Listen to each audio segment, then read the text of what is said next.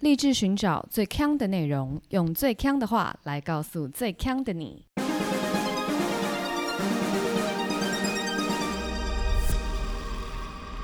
姐妹，强强强！大家好，我是 Megan，我是 Amber，Aloha。我今天要跟大家分享我这个礼拜很丢脸的一件事情。什么事？就你们也知道，就是我就是年纪也是蛮就是蛮不年轻的，所以就会积极就是耕耘一些有关让自己变美的事情。那像我之前就有跟大家分享过，我去做医美啊，还有凤凰电波之类的。那最近呢，我就觉得我就有点在想说，我我感觉我的双下巴越来越明显，但也不是说因为变胖，感觉就是老化所造成的这个双下巴。你说掉下来是不是？其实也不是掉下来，就是感觉，嗯，比较容易堆积脂肪啊，就是各式的，就是不必就不必要的部位开始堆积脂肪，就要做一些运动让它消除。然后呢，我就在 YouTube 上面就找了一些，就是哎看起来还蛮简单，就是每天七分钟可以做的一些小的这种瘦下巴运动这样子。嗯。那因为我最近我不是刚 on board 嘛，所以常常就有一些线上 training 要上，就是因为现在都不能实体嘛，就线上的。对。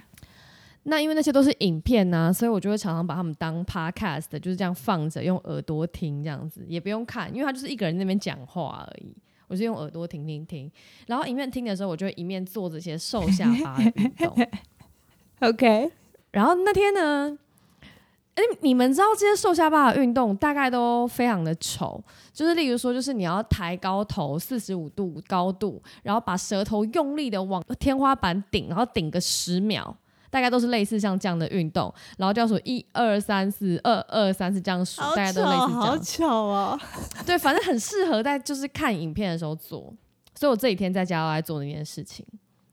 然后结果那天我就去办公室。然后呢，就办公室，我就想说，那我就找一个一个人的会议室来上这个线上课。然后就一样的，一面上线上课，就是一面很尽情的做这个伸舌头顶天花板，就是很丑，舌头伸到最高最高。等等等等，是你刚刚说你进了办公室吗？是的，我进了办公室。你进办公室为什么还要继续做这个运动？因为我就想说，是一个人的会议室啊。OK，然后就没有差嘛，对不对？觉得没有大人，对我就自己在那边做做做，然后结果就突然觉得外面有个人影飘过，然后我就一转头就看到有人趴在那个会议室的玻璃门上，就是从那个细缝当中就是看里面的人在干嘛。那他也很奇怪，不趴什么趴呀？敲门啊！他看我，然后我看到他在看我，然后我也转过头去，我们两个四目交接，他就感觉就是吓到往后退一步。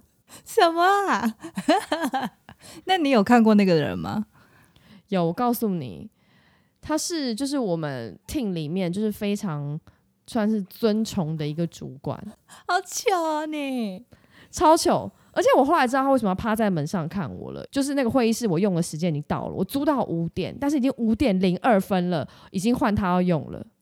然后我觉得他的表情有种被吓到的感觉，就觉得里面刚那个人是虎姑婆吗？他为什么要把他的舌头伸的这么的长，这么狰狞？他在干什么？他是不是都吃小朋友的手指？等等，你是面对外面吗？我现在觉得很好笑。我跟你讲，我是侧面，我是侧面，因为你知道有些艺人的会议室你是背对门，那他就是可能就看不到你在干嘛。对啊，对啊。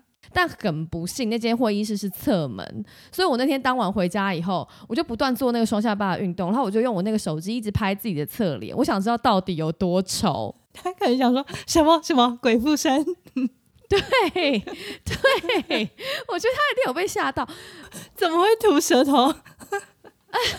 对，而且他也不是一个一般的，就是跟我同辈的同事，我就没有办法直接很就是直接跑过去跟他解释说，其实刚刚怎么样怎么样，真的不是你想的那样。其实我也不能这样子，我我没有中邪啦，我真的很尴尬 哦，我要笑死。他是一个平常表现很拘谨的人吗？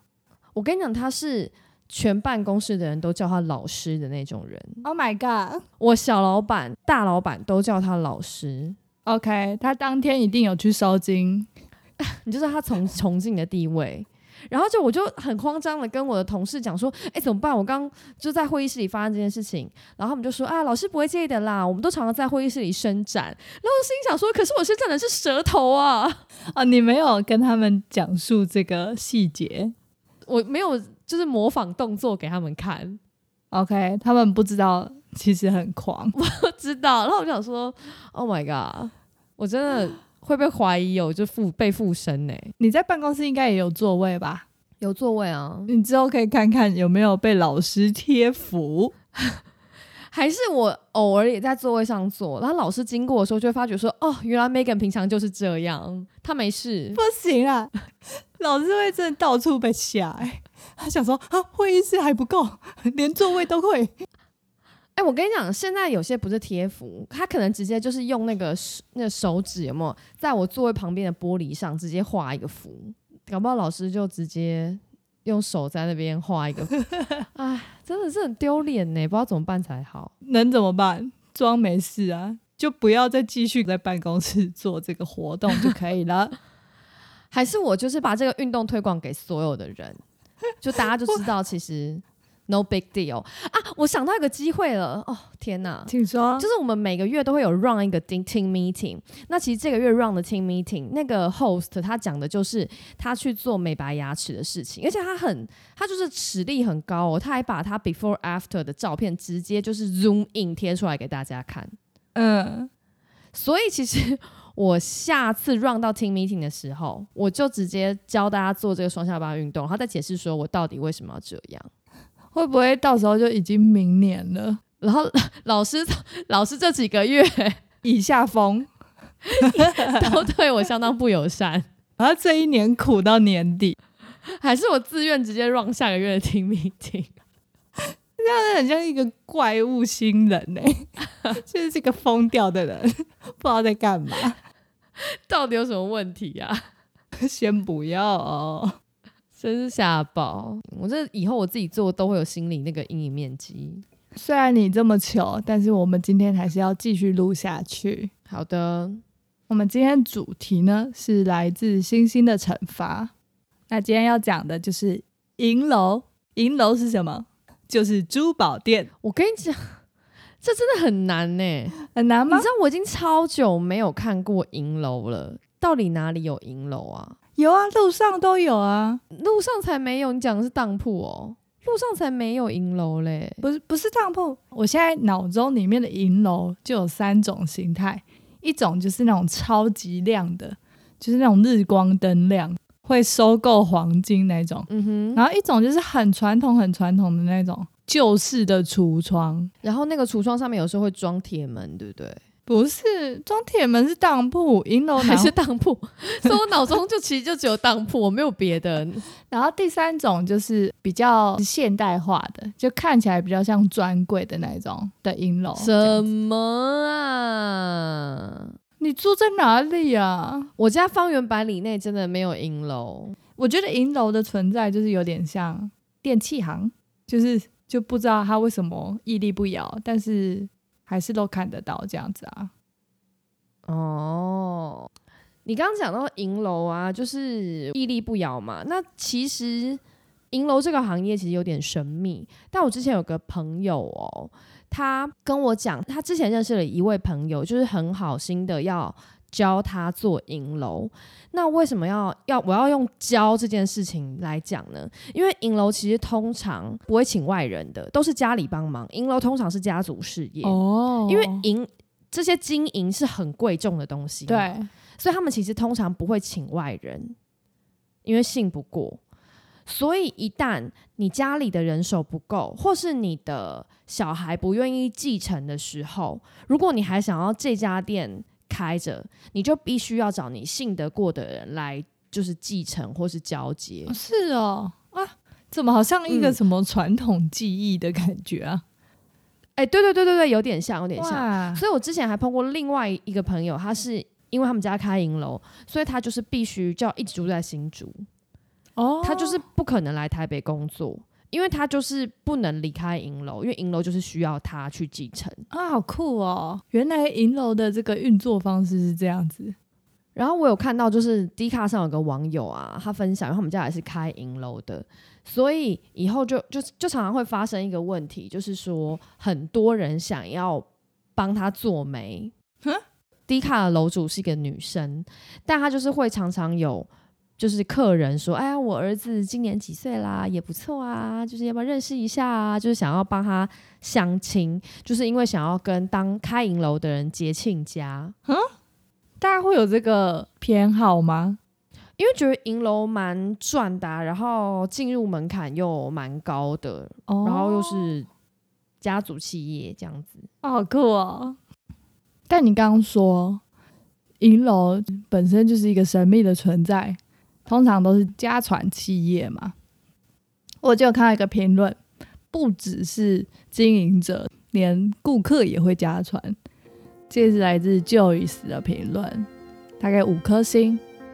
阿妈介绍来的银楼果然厉害，经营了三十几年，果然服务亲切也相当专业，真是让我这种二十几岁的女孩大开眼界啊！你说他是从阿妈买到他现在第三代都在同一个银楼买，没错。那老板娘应该也是从阿妈一进一路卖到女儿，没有错。真的，店开三十几年没有很狂啦，但是客人连续三代三十几年是蛮狂的。哦，对啊，因为感觉年轻人就会喜欢去其他的珠宝店啊。对，而且重点就是，就阿妈介绍给他，然后结果没想到他也会觉得哦超赞的，因为蛮多时候，如果你阿妈介绍一个东西给你，可能就会有一些年代感。可能通常不太赞，例如说阿妈介绍你一个早午餐店，那可能是永和豆浆。我再来一则评论，这人叫林哲伟，给五颗星评论。我是一个要买东西才会去店家逛的人，这间店从我读国中就有印象，他在这边开了。所以当我在烦恼结婚戒指要去哪里买的时候，第一个就想到这间店。第一次去的时候，还是跟同学一起去问婚戒的事情。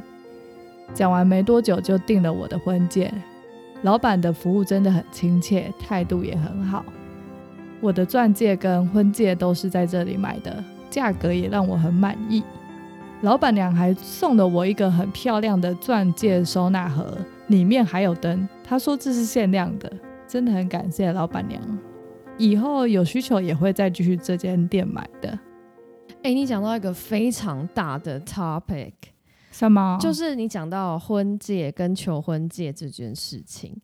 你知道我在查资料的时候呢，我发觉如果你打银楼网友，就是会跳出来的东西，绝对会最多的都是我应该去百货公司专柜买戒指，还是影楼买戒指？哦。然后很多人都会说，如果你想你的下半子不好过，你就去影楼买吧。为什么？这其实很多争吵都是来自于，就是像我看到一个比较一个案例，他就是说这个男生。他爸妈要赞助他跟他女友结婚，然后呢，爸妈就给了一笔钱，就让他们去张罗婚礼的大小事。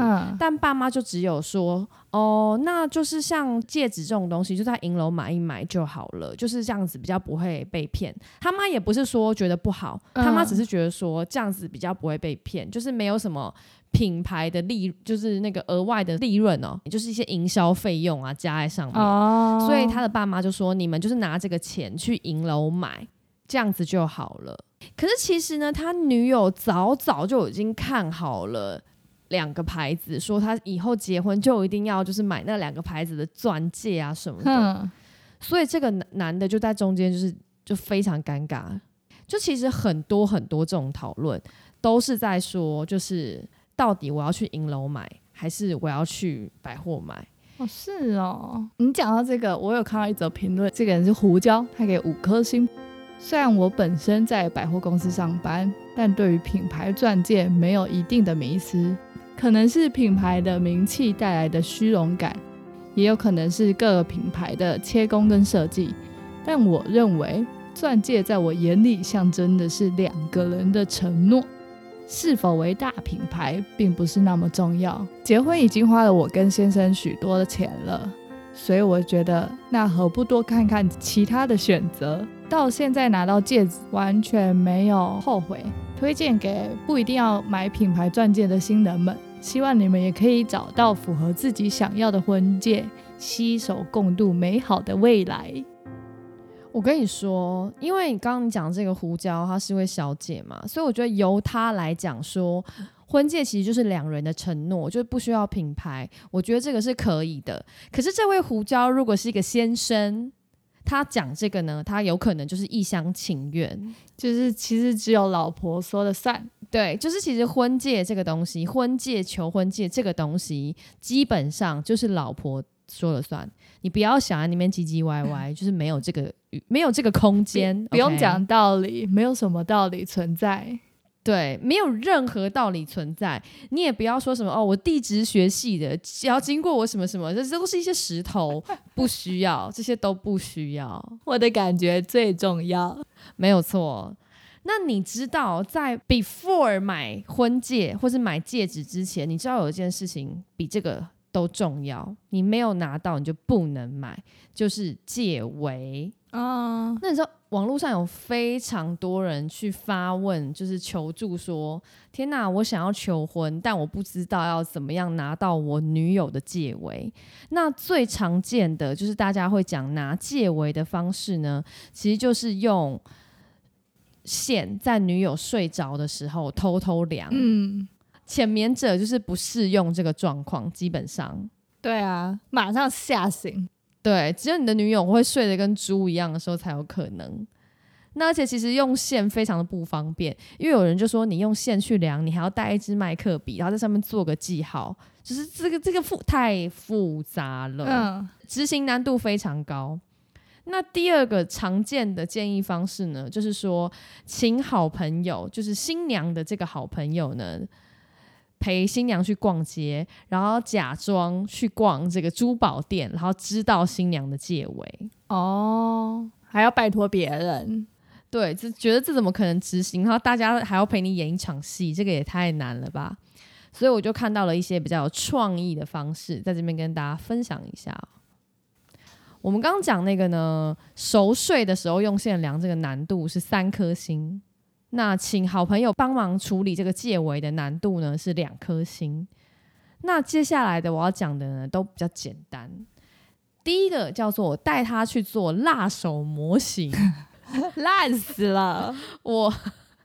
我就请问，这个网站是给这什么建议啊？这根本就是辣手厂商来的吧？而且它上面还很贴心的说，带他去做辣手模型，不过一定要注意，不要做成十指交扣的款式，因为这样就套不进，量不到。哇哦，这个网站真的非常有用哎！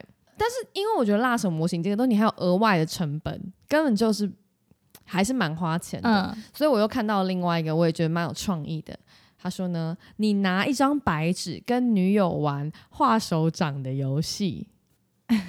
他说，首先呢，你要营造一个轻松有趣、小两口玩游戏的氛围。建议你可以说：“宝贝，你的手好小好可爱哦，让我们来看我们两个人的手掌差多少。”然后这时候就把纸跟笔拿出来，然后把你女友的手按在桌上。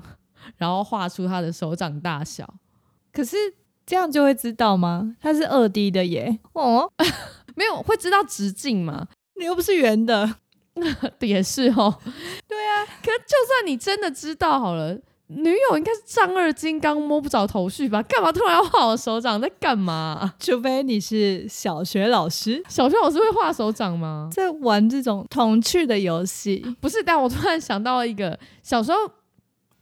小时候不是都会用那你的手去按那个印泥，然后去作画吗？对，我觉得这个可能比较执行容易一点点。才没有，没有，因为手不也不是平的，你这样子盖下去，对不对？根本盖不到那边，变很细。想说，你为什么要给我尾戒？然后你带你女友的一个手托拿去给 Tiffany 专柜，说：“哎，帮我看一下这个戒围。”柜姐报警，想说在干嘛？但我刚突然就有想到一招，我觉得很简单，就是你把你女友灌醉就好啦。她醉倒了，你想做什么都好啊。哦，灌醉比较容易。对啊，这么简单。对耶。可是那你要是平常有在喝酒的。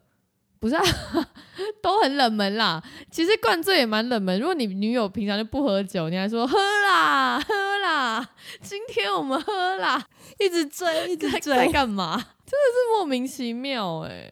但你说戒围大小，所以他们不会像那个一般在买衣服一样，就是如果有太大太小，就再拿回去给他调整就好啦。戒围其实蛮复杂的，那它调整能调整的那个 range 有一定的限制，哦它大概可能两号、三号就就不太能调了，或是它调起来会变形。哦，OK，哇，嗯，你如果戒指太小戴到手里卡住的话，其实你也可以去银楼找人帮你处理。我这边看到一则评论，不是先去医院吗？因为你那可能就变成那个咒术回战。变成素摊的部分，哇塞，直接吃下去，好恶心哦！这为什么今天都是虎姑婆路线，一直吃手指，命中注定。好，没有这个人，他不是去医院，他是去了银楼。这个人叫 In Chen Chen，他给五颗星，请老板帮忙拔过小的戒指，非常亲切，而且不大会痛，真的太感谢了。以后要来买金饰，会来你们家逛逛的。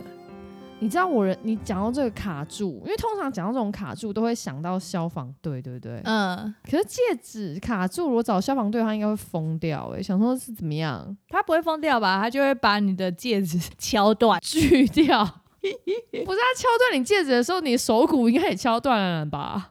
又变成咒术回战。不论如何，最后的结果就是把手指吃掉。之前有一次啊，就是。我们学校的宿舍，它的那个门是像，就是在公园会有一种旋转门，它是有点像栅栏一样，好动物园那种。动物园，台北市立动物园也有，对对对，像栅栏一样。OK，就是你只能有半面是可以转进去，另外半面都是隔栅。对，那我们以前学校宿舍的门也是那种门。然后有一次呢，我就是要拿东西给我朋友，就是因为我要让他进来，所以我要透过那个隔栅把钥匙给他，他才可以从外面逼进来。那我就反正我也就是太兴奋了，我就没有抓准那个时机点，所以我把我手伸出去的时候呢，那个格栅刚好夹回来，所以呢我的手就被夹在格栅中间，而且是那种超爆痛。我那时候满脑子就只有想着怎么办，我现在要叫消防队了，对不对？我现在要叫消防队了，对不对？错，你现在就是要吃手指，不是，我是要去银楼。哦，那次真的超惊险的，而且那时候我朋友就是超无良的，因为他觉得实在太好笑，怎么可以这么好笑？所以他整个一点都不紧张，整个大笑爆。哎，那个会痛到哭吧？那个真的很痛。OK，那我来分享一则奇葩评论，来自廖义维，他给五颗星。去消费不少次，店员细心介绍，非常用心。购买以后，女友们都非常喜欢。重点是女友们没有错，他也这样子不忌讳的直接打上来，以为真是不错。哎，可是我想要分享一下我自己去就是珠宝店消费的一个新发现，卖贵重首饰的店员，他对待客人的方式比较不一样，他都会例如说，即便你没有买，他也会想要跟你加一个 line，然后后续跟你介绍东西，然后持续服务。哦，他不会像说就是。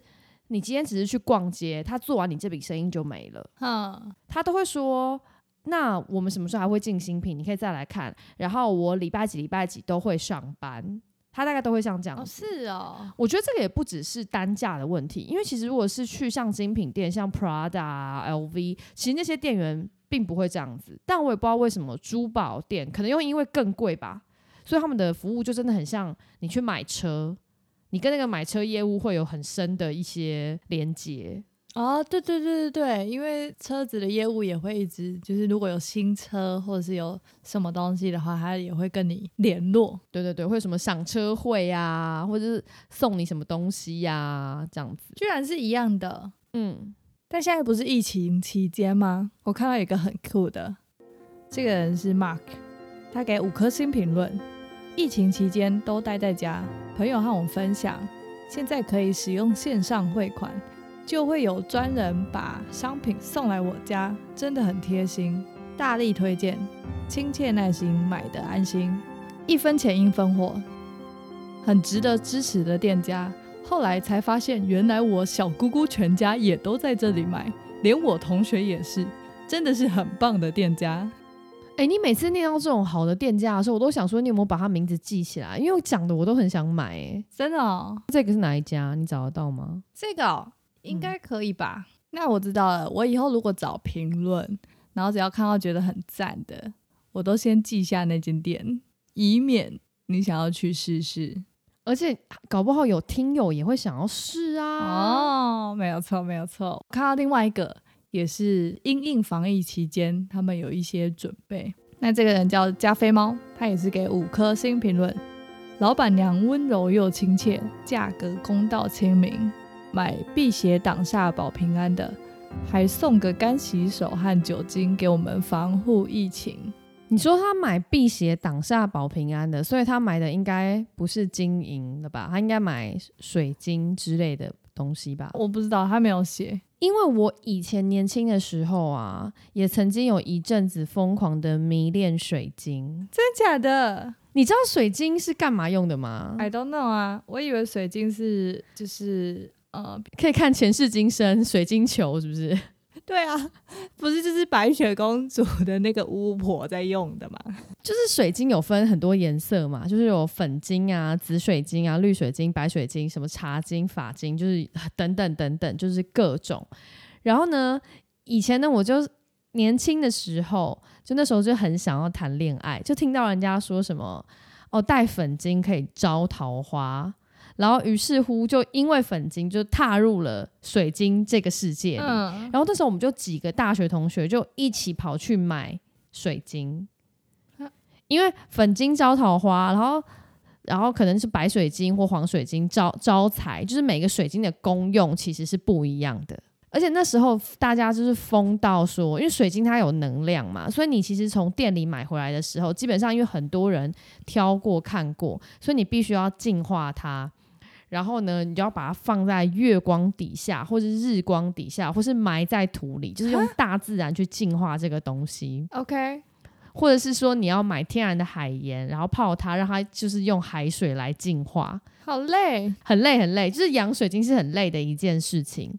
但你怎么知道你养的好不好？我不知道，我就是不知道。然后呢，但是那时候就很疯啊，因为大家说水晶有能量，你就不能让其他人碰。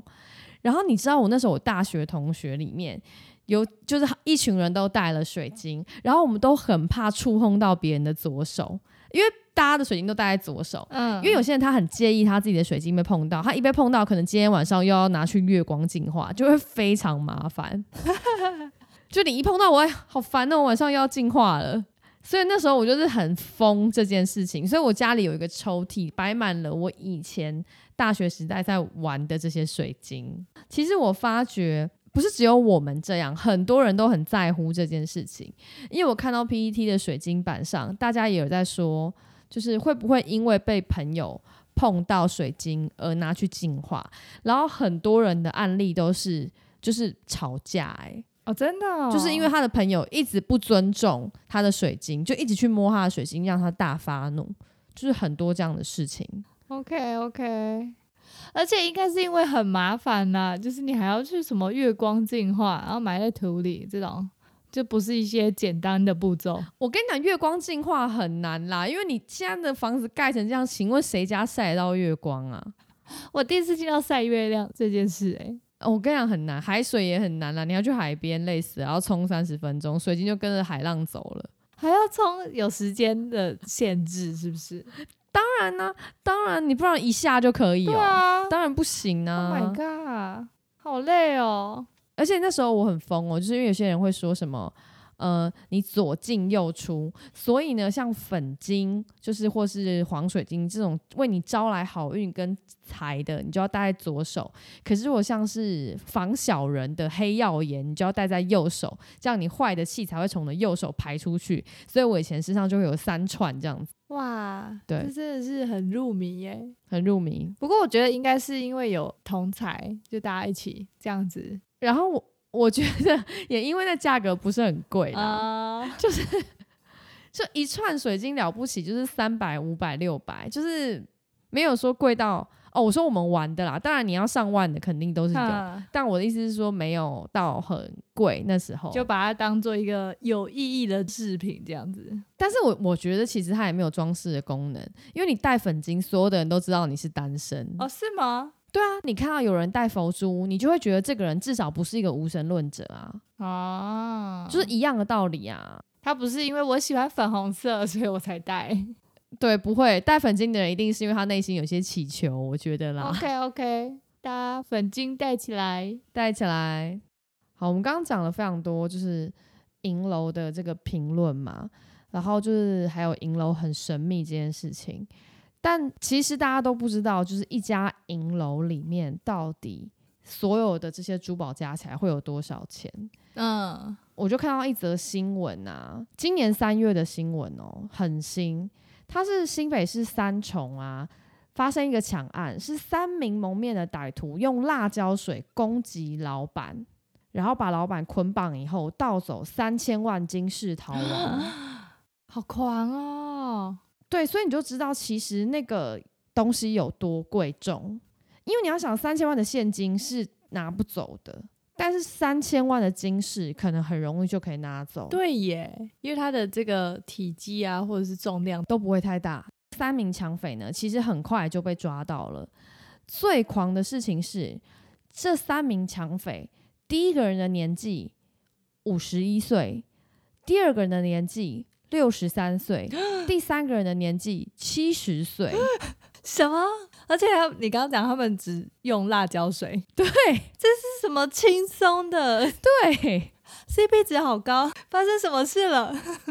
而且，请问这些五六七十岁的这些高龄的这些抢匪？他们真的是很老当益壮哎，真的耶！而且你说用辣椒水以及五花大绑，对他们还有力气吗？有力气搬那些人？我跟你讲，你不要小看那个七十岁的抢匪，因为他二十二年前曾经抢过另外一个银楼，然后那一次抢了十亿。Oh my god！你说一间是一间银楼，对他抢了十亿，然后被抓到了。他是去年六月才出来，然后出来以后又要再抢这个银楼。天哪，他根本就是食髓知味。我我觉得蛮蛮特别的，因为有一种感觉，他就是他的置业就是抢银楼。他二十二年前抢的是银楼，二十二年后抢的还是银楼。而且他现在七十岁嘛，对他落网的时候，他就跟那个警察呛瞎说：“我本来抢完这一票我就要退休了，但没想到我被抓了。”哎，不是啊，你都七十岁了，你到底 不用了，不用了，可以退了，可以退，已退，谢谢。想要抢到几岁？你什么时候才要退？难怪你刚最刚开始会讲，是不是有装铁窗？哦，当铺可能也是里面很多钱。对啊，这种恐怖事件，其实像银楼跟珠宝店，不是常常有一些，其实在他打烊以后，他会把那个玻璃柜里面的东西都收起来。对。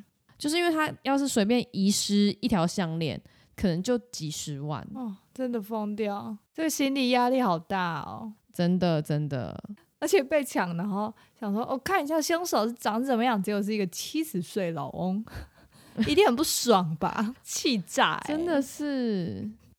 我最后来一个五颗星的评论，这是来自 Bill Chan，老板跟里面的工作人员都很客气又有耐心。已经来这里买第二次了，以后有需要还会再来。结账完出来，外面突然下大雨，看我站在门口避雨，还送我一件轻便雨衣，真的是太贴心了。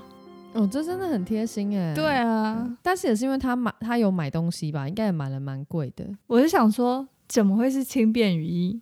一般人会随身这样子，就是准备好轻便雨衣吗？我觉得搞不好店里就是有很多这种东西，或是爱心伞啊。你知道他就会拿出很多法宝要来要来送给客人，是不是？对啊，这是客户服务的一环呢。但这很难呢，你怎么会想到轻便雨衣啊？你赢了，还会准备轻便雨衣这样子。你如果开三十年，你可能什么都见过哦。他其实是陆续的收集。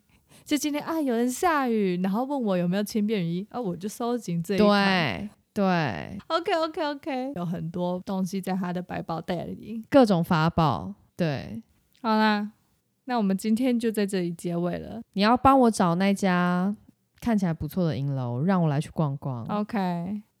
我刚刚看了一下我的截图，没有找到。Oh my god！我们自己都没有办法好好利用这些评论。我我再看一下那个搜寻记录，我看看有没有办法在五分钟之内找到。没有办法的话，就跟他 say goodbye。